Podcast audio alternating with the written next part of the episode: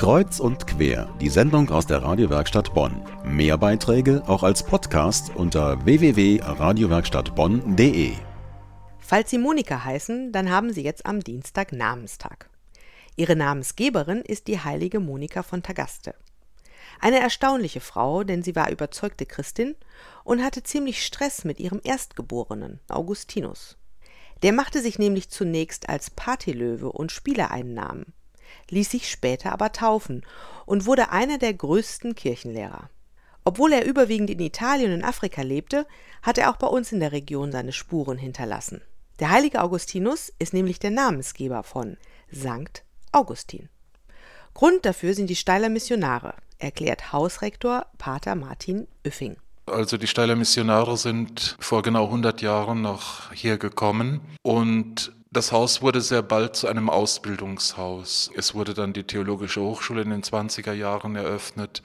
Und so wurde der Patron des Hauses eben, weil es ein Haus von Theologen für die Ausbildung von Theologen war, eben nach dem heiligen Augustinus benannt.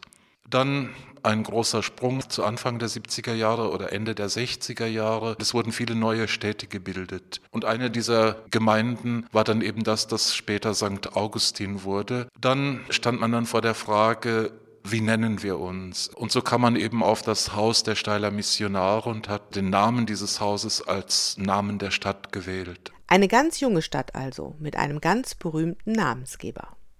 Der Kirchenlehrer war zudem einer der Lieblingsheiligen des emeritierten Papstes Benedikt XVI. Denn die theologischen Schriften von Augustinus sind legendär.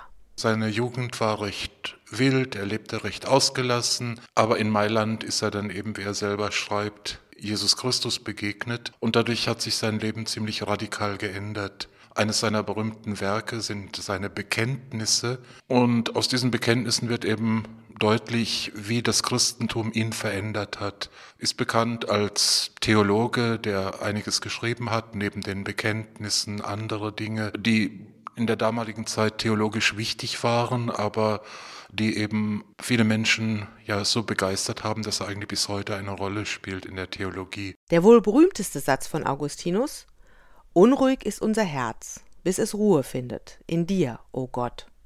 Am kommenden Mittwoch, also einen Tag nach dem Gedenktag seiner Mutter Monika, steht auch er auf dem Namenstagskalender. Sein Gedenktag wird bei den Steiler Missionaren mit einem Hochamt gefeiert, zu dem sogar der Kölner Erzbischof Joachim Kardinal Meissner kommt.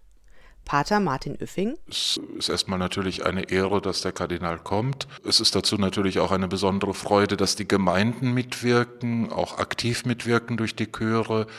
Und wir freuen uns darauf, dass etwas Gemeinsames auch da stattfindet und eben auch vor allem die Verbundenheit zum Bistum Köln nochmal zum Ausdruck gebracht werden kann. Das Fest zum heiligen Augustinus. Los geht's am nächsten Sonntag um 10 Uhr bei den Steiler Missionaren Arnold Jansen Straße.